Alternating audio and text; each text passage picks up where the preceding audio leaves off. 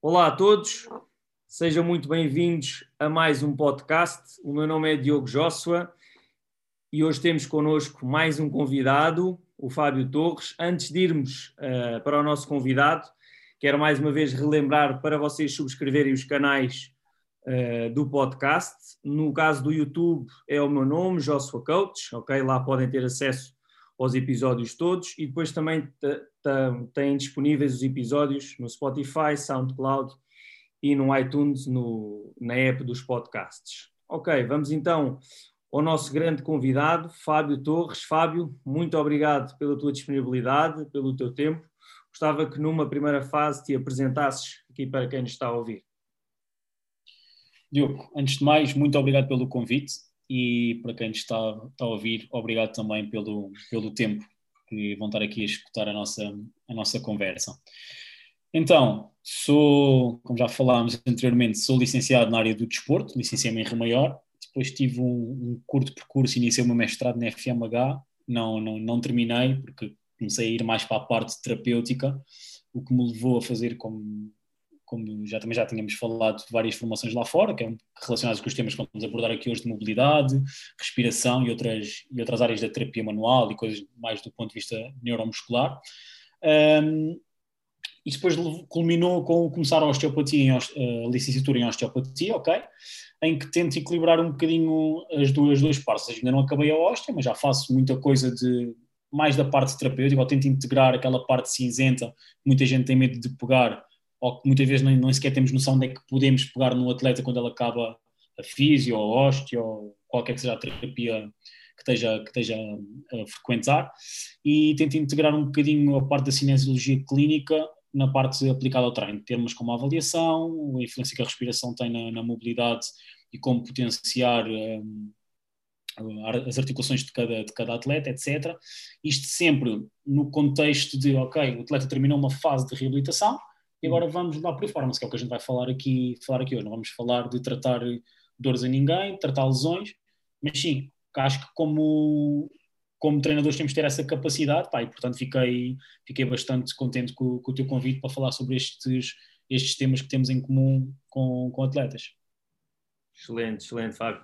Portanto, sentias que havia aqui mais do que só a parte do treino, não é? E também foi por isso que foste à procura desse, desse conhecimento e bem, também é por isso que também estás a destacar nesta, nesta área, ou seja, complementar aí o trabalho não só treino, treino, treino propriamente dito, mas também essa parte do movimento, respiração e, osteopatia e tudo mais.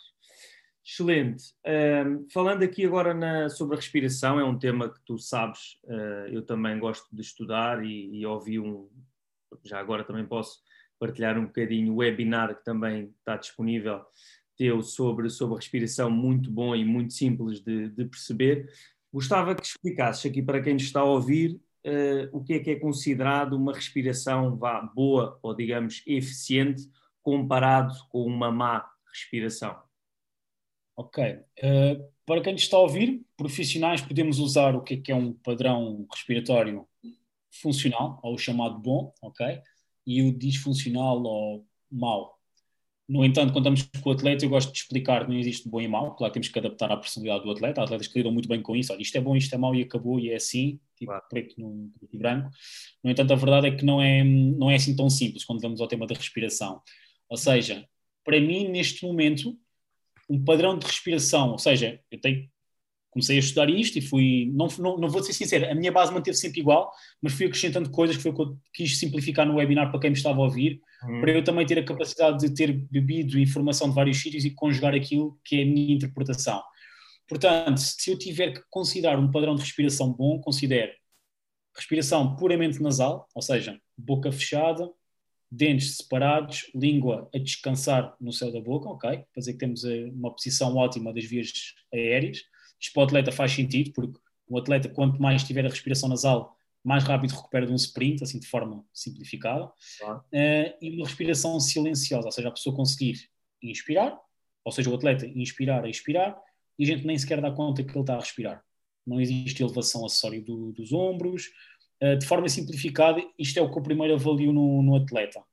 Uh, falo e defendo na questão da expansão 360 graus quando queremos melhorar estabilidade ou coativação do core, uhum. a capacidade do atleta fazer bracing enquanto está a fazer o treino de força de forma eficaz e segura, ou que seja a mais correta, se quisermos chamar assim. Uhum. No entanto, no que toca à respiração pura e dura, explico isto ao atleta: olha, não te posso ouvir respirar e tens que conseguir estar com a cara completamente relaxada, sem tensão dos músculos faciais, sem tensão na mandíbula e não quero ver movimentos acessórios.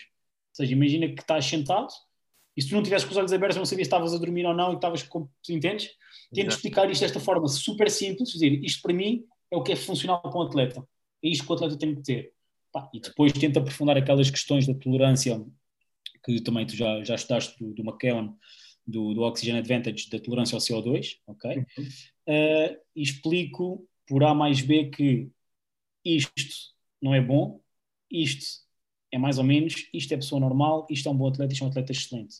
E como a gente quer sempre a excelência dos nossos atletas, aponto logo para aquele, para aquele nível. Se é assim que, que, que posso chamar, que é ok, qualquer excelente atleta, amador ou não, que tem que querer estar ali.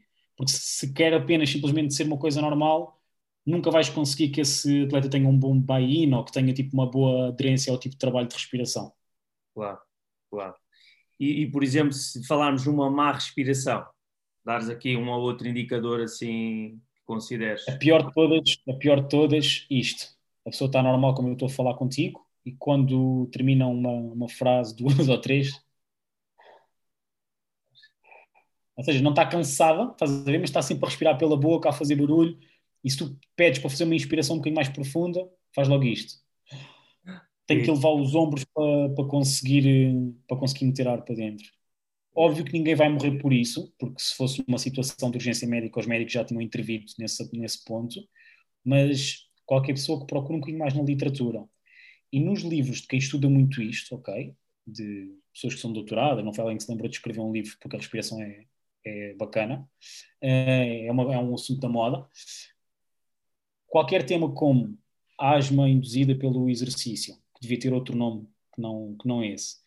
Qualquer pessoa que tenha distúrbios de sono, um, pessoa que tenha bruxismo, problemas alérgicos que os médicos não justificam e simplesmente metem mais medicamentos. Existem, estou a usar aqui três ou quatro pontos que atletas, que são excelentes atletas na realidade, têm em que quando são expostos a este trabalho ficam tipo, como é que nunca ninguém me disse isto antes para eu potenciar uma coisa tão simples como a respiração? Portanto, o bom e o mau acho que a gente pode definir desta maneira. Sim. Depois acho que o discurso tem que ser adaptado a cada atleta, Diogo, sou sincero. Claro, claro, claro.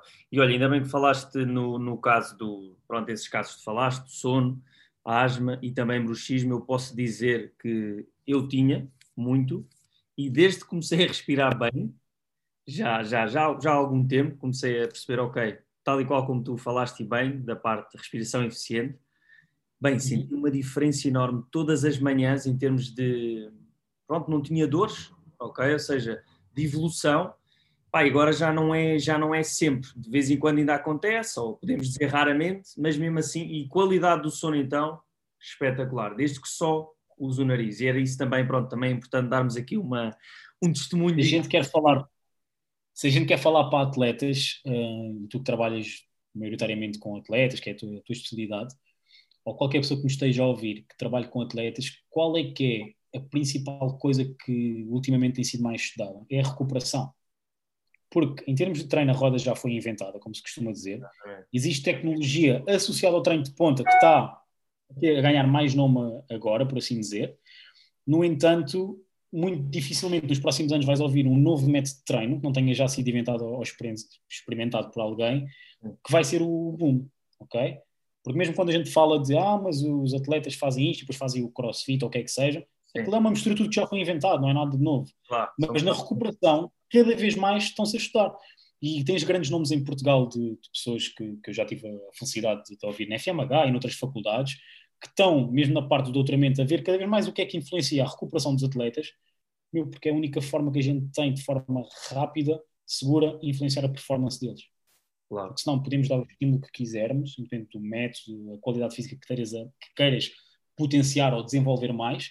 Se a recuperação não estiver bem, não, não vais ter sucesso. E para mim, o principal foco é a qualidade do sono, que está intimamente relacionada à respiração. Nutrição não vou falar porque não, ainda que tenha algumas bases, não considero que seja uma especialidade que, passo, entendes? Claro, claro. Sei umas luzes, não sei umas mas passo. Claro, podemos dizer que é importante, mas não, não é a nossa área, digamos. Diga. Exatamente. Excelente, Fábio. Ainda mantendo aqui o tópico da respiração, uh, eu, por exemplo, uh, tenho uma opinião e gostava de saber a tua. Uh, a respiração, para ti, ou na tua opinião, deve ser considerado ou considerada um movimento padrão principal, por exemplo, que todos os atletas deveriam ter, lá está, de forma eficiente, para influenciar ou não o movimento, ou seja, o treino, vá, digamos assim?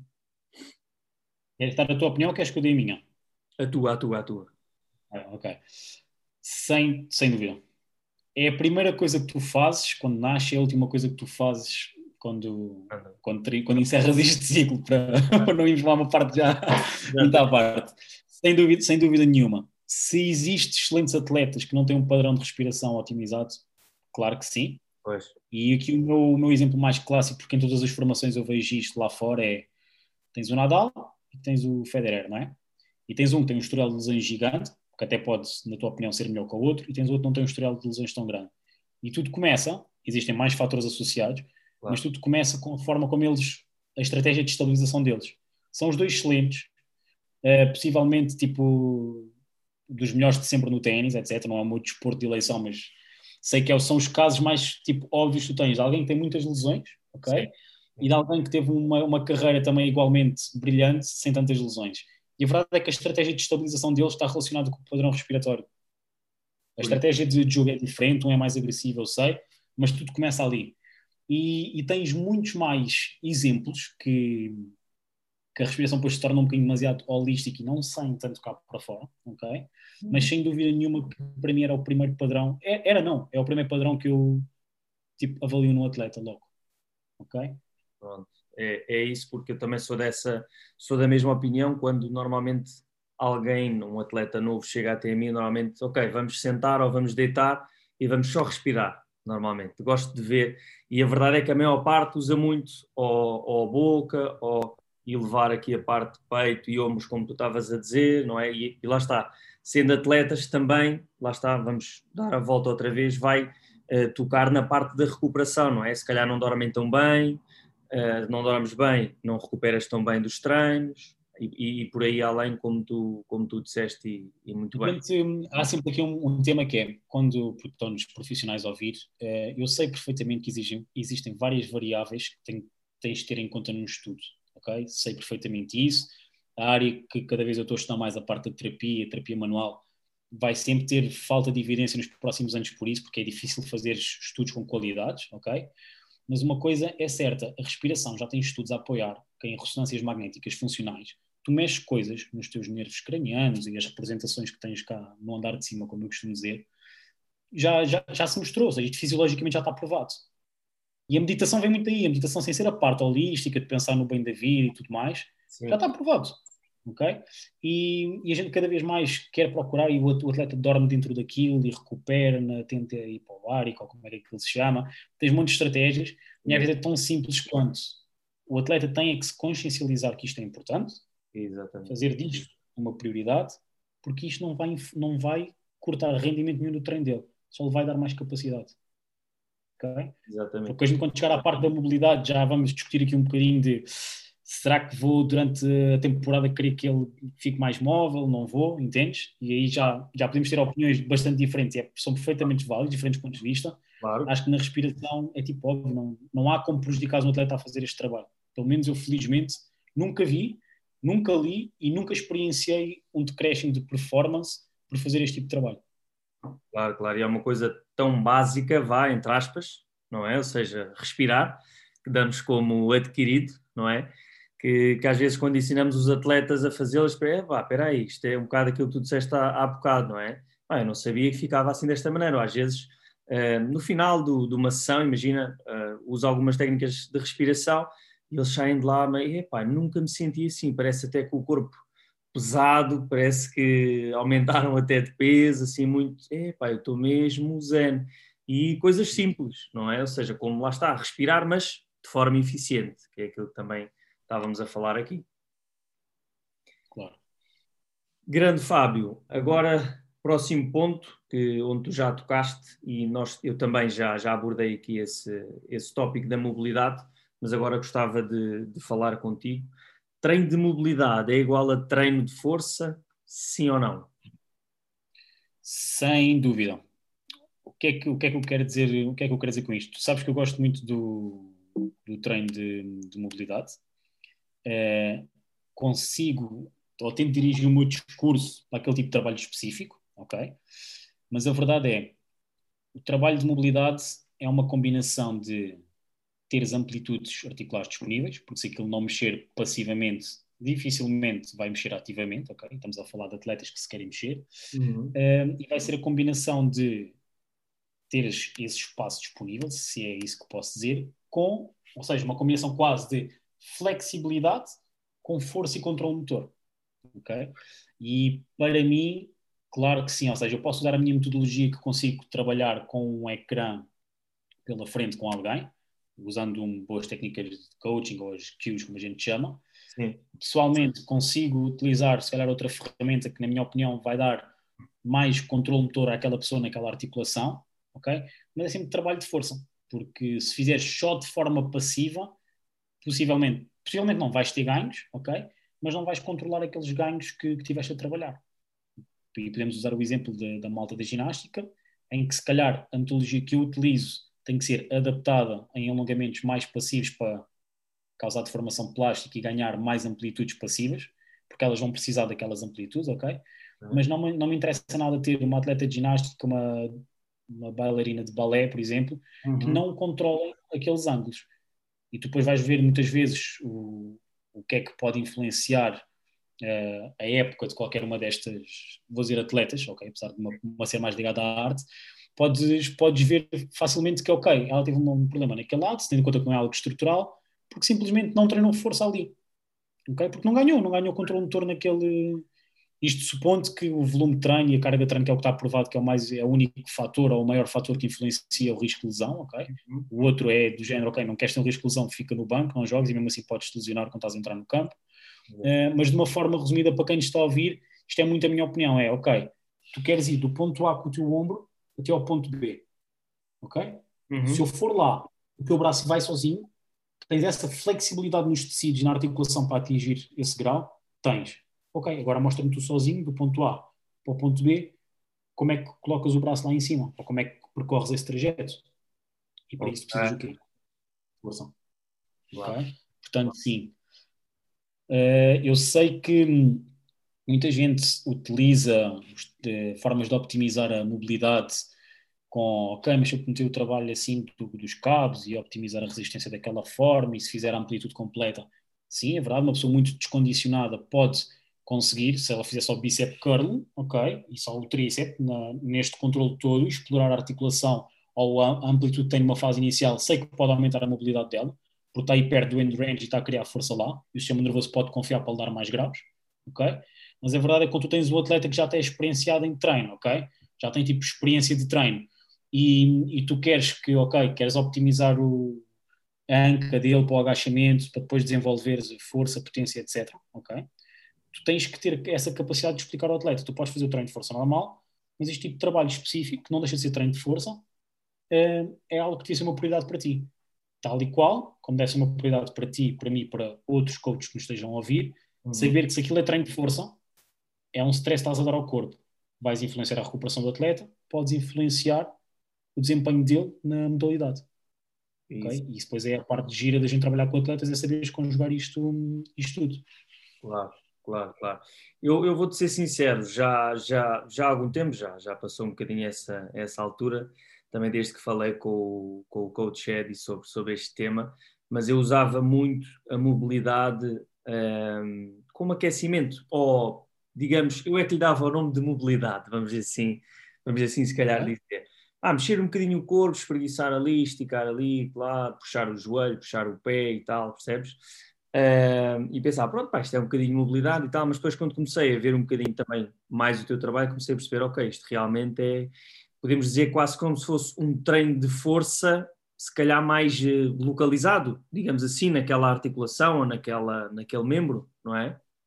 Ou... Se tu pensares, se pensares no contínuo da intensidade, ok, quando tu estás a prescrever treino, se usares a porcentagem da carga ou o que for, Sim. eu gosto de pensar, ok, no ponto de vista de treino interno, ou seja, a força que tu geras com o teu próprio corpo, a tua, a tua capacidade de contração voluntária máxima, se quiseres utilizar essa escala, Sim. tu podes ter 60%, se eu vou fazer aqui os meus CARs ou as rotações articulares controladas, de forma super tranquila, uhum. explorar o meu range, a ver onde é que eu tenho controle, onde é que estão as minhas limitações, okay. e isso é uma ferramenta de assessment excelente e uma ferramenta espetacular para preparar as tuas articulações para o treino. Okay. Estás a mexer, ok? Uh, para mim, eu gosto de usar, apesar de parecer fancy e parecer, ah, são só rotações, mas o facto de como elas são feitas, e tenho montes de conteúdo grátis no meu Instagram, free para a malta ver e, e perceber isto, permite-me, enquanto no meu treino, permite-me perceber, tenho consciência do que é o meu corpo, onde é estão as minhas limitações naquele dia, e onde é que eu posso fazer, por exemplo, uns isométricos, mais uma vez, treino de força, para tentar optimizar aquela, articula aquela articulação para o input de treino de força clássico que eu vou dar. Mas enquanto treinador, Fábio, no dia a dia com o atleta, também me permite perceber que se calhar aquele atleta precisa um bocadinho mais de atenção uhum. naquele lado, naquela anca, naquele ombro, naquele dia, ok? Para não fazer avaria durante o treino. Portanto, se, voltando ao que tu dizes do warm-up, ok, posso usar esta intensidade mais baixa para aquecer, uhum. com um isométrico ou outro, e vou-te ser muito sincero, cada vez mais uh, independentemente de ser os CARs, as ferramentas de outras formações como o DNS, etc., que eu utilizo para preparar o atleta, a ideia é, eu tenho princípios básicos de que, ou tenho ideias, neste caso já concebidas para aquele atleta, do que é que é o movimento correto. Mas sei que vai ter que ter variabilidade e sei que ele vai ter que estar preparado em termos dos tecidos, é? em termos de temperatura, etc., fluxo sanguíneo, ah. para começar a dar o treino de força. E a pessoa pode usar a mobilidade como isso. O problema é que eu vejo muita malta, a mobilidade foi feita de forma Uh, ganhou nome em Portugal pela malta do CrossFit esticar-se nas bandas, pois. fazer as hands, yeah. passar o rolo. Não tenho nada contra quem usa o rolo, entendes? Como arma, pode ser, aumentar para fazer o, o, o fluxo, aumentar o fluxo sanguíneo claro. e mobilizar um bocadinho. Excelente. Mas na realidade, essa pessoa, se, porque é que as pessoas depois deixaram, não tinham resultados, ou eu pelo menos não tinha resultados com essas metodologias, ou tinha resultados temporários? Porque tu enganas o sistema nervoso cumpres o teu objetivo, até sobrecarregas a seguir o, o atleta não se lesiona, uhum. mas se não houver um trabalho contínuo, e na minha opinião o atleta tem que fazer diariamente, claro. dificilmente tu vais conseguir que ele se mexa melhor, ou consegues só de forma muito temporária, entendes? Claro. Portanto, acho que sim, que é treino de força. Agora, a forma como a gente depois interpreta o warm-up com 60% de, de contração, e se calhar, por exemplo, acabaste um dia de, de squat, etc, etc, mas precisas melhorar a tua rotação externa da coxa, se calhar no final o que o Fábio pensa agora é, ok, eu posso fazer treino do end range, os isométricos e, e contrações excêntricas e ficas com o glúteo, tipo, parece que nunca sentiste o glúteo assim, em vez de meter o aluno na, na abdutora ou na, nos cabos e tudo super alinhado, sim. também é válido. Sim, sim, Para mim, o atleta tornou-se mais válido esta metodologia porque eu não tenho medo que ele faça isto sozinho sem eu estar ao pé dele. Pois. Tenho essa confiança em que o treinador, ele não me vai deixar enquanto treinador porque eu estou a fazer o melhor para ele e estou a dar capacidade para ele sozinho efetuar, entende? tal e qual. Ou seja, não é, não é só na sessão, não estamos só preocupados com a ação, mas em educar o atleta. Diogo, sem dúvida. Eu tenho a felicidade de, de os atletas que me procuram, ou os atletas com quem eu trabalho, um, a terem, aceitarem bem este trabalho de mobilidade nos dias que vêm ter comigo, porque eles têm um Strength and Conditioning Coach no, no clube, na organização onde, onde trabalham efetivamente, ok? E Opa, e eu sei que muitas vezes os preparadores sentem-se um bocadinho ameaçados por este tipo de trabalho que eu faço fora ou outra pessoa qualquer. E na realidade não tem que ser assim. Eu, quanto mais informação eu tiver daquele atleta, do qual é que é o volume de treino dele no treino, eu vou conseguir optimizar melhor o trabalho de mobilidade para ele. Claro. Entendes? E depois, claro, se tu não educas o atleta, o que é que me interessa? O atleta vem no máximo com jogos ao fim de semana, os treinos de recuperação da equipa, mais do que duas vezes por semana para estar contigo presencial é difícil é difícil encaixar este tipo trabalho na, no planeamento ou priorização do clube. Mesmo que ele não tenha um clube e que seja um atleta que tem aspirações ainda a ser profissional e não tem esse acompanhamento. Claro. Se tu não o educares, é como a respiração. Tipo, ensinas um dia, ele não pratica. Claro. Eu não conheço ninguém que faça agachamentos uma vez por semana e que todas as semanas esteja a aumentar o agachamento. Ah, se calhar existe, eu é que não conheço. Entendes? Ali qual. Para quem está a ouvir, tipo, perceber a, uh, claro. como é que a gente tenta comprar as coisas. Tem que ser, tem que ser quase como uma higiene diária, digamos assim, rotina diária. Isso é muito importante. Muito importante. É tudo Ok, amigo Fábio. Portanto, falámos aqui um bocadinho da respiração, mobilidade, também treino de força. Gostava agora de saber a tua opinião, o que é que é para ti um atleta moderno? Um bocadinho ir de encontro aqui ao, ao nome do, do podcast. Ok, acho que também já, já tocámos indiretamente nisso, ou seja, da forma como eu vejo o atleta moderno. É um atleta que não olha só para o, para o treino, para a recuperação do ponto de vista de dormir e comer, ok? É um atleta que inclui ou que enquadra, acrescenta o quarto pilar que é a respiração, sem dúvida nenhuma, ok? E é um atleta que pensa de forma holística, porque por isso acaba por ser também a nossa opinião um pouquinho mais holística, claro. conjugar estes parâmetros, ok? É o que vai dar uma ótima performance, ou, ou aumentar as possibilidades de ter uma ótima performance. E não o atleta que fica a ouvir, desculpa a expressão que a gente está a ouvir, os velhos do Restelo, que foi assim, porque é assim, porque se fez, sempre se fez assim, e, e nós, ao pé de muita gente na área, somos os putos, mas na realidade apresentas resultados, mas continuas a ser um puto. Portanto, a tua, entendes? É o atleta que consegue ter esta inteligência, porque para mim isto é, é ter uma pessoa inteligente, e conjugar os quatro pilares, ok? De forma, ok, é isto que eu tenho que fazer para optimizar o futebol, para optimizar a corrida, para optimizar o basquete, o que seja. Uhum. ok Uhum. E que, na minha opinião, cada vez mais, desde mais cedo, porque faz parte, se torna atleta 24 horas por dia. Torna-se atleta quando tem que conjugar os estudos com, com os treinos, quando tem que dedicar-se à recuperação, quando se tem que dedicar à alimentação. Respiração acaba por estar incluída na recuperação, ok? Mas é um atleta que consegue fazer isto tudo de forma sistemática 365 dias por ano. ok? E que não é, não vê assim, mas consegue começar a ver um bocadinho de forma mais, mais abrangente. Tal e qual. Excelente. É também essa a minha visão e a visão também porque quis criar este, este podcast, lá está o Atleta Moderno, para também ouvir profissionais como tu a falar de que a parte da educação e a parte de que ser atleta não é só treinar uma, duas horas por dia, mas sim é importante as 24 horas diariamente, não é? É, é, é um bocadinho esse, essa, esse espectro, digamos assim. Fábio, agora para quem nos está a ouvir, se quiser eh, tirar algumas dúvidas ou seguir um bocadinho o teu trabalho, tu já partilhas imenso, por isso sigam. Uh, Fábio, deixa aí um bocadinho as tuas as redes sociais, não sei se queres deixar algum contacto, pronto, fica a teu critério. O, contacto, o contacto é pt.fabio Torres, PT e o meu nome no, no Instagram. Uh, a página do Instagram, apesar de não ser recente, começou a ser mais ativa muito perto do início disto do Covid. Uh, nem de propósito, não fazia, não fazia medida que isto ia acontecer, mas comecei a, a, publicar um bocadinho mais as coisas que fazia. Eu, antes de, de ter esse conteúdo todo gratuito, ok, de expor o meu trabalho no Instagram, já tinha a felicidade de falar em alguns workshops para, para colegas nossos uh, e, ter, e, já tinha tido algum tipo de, de participação assim tentar expor o que tinha aprendido nos últimos anos, sobretudo fora de Portugal.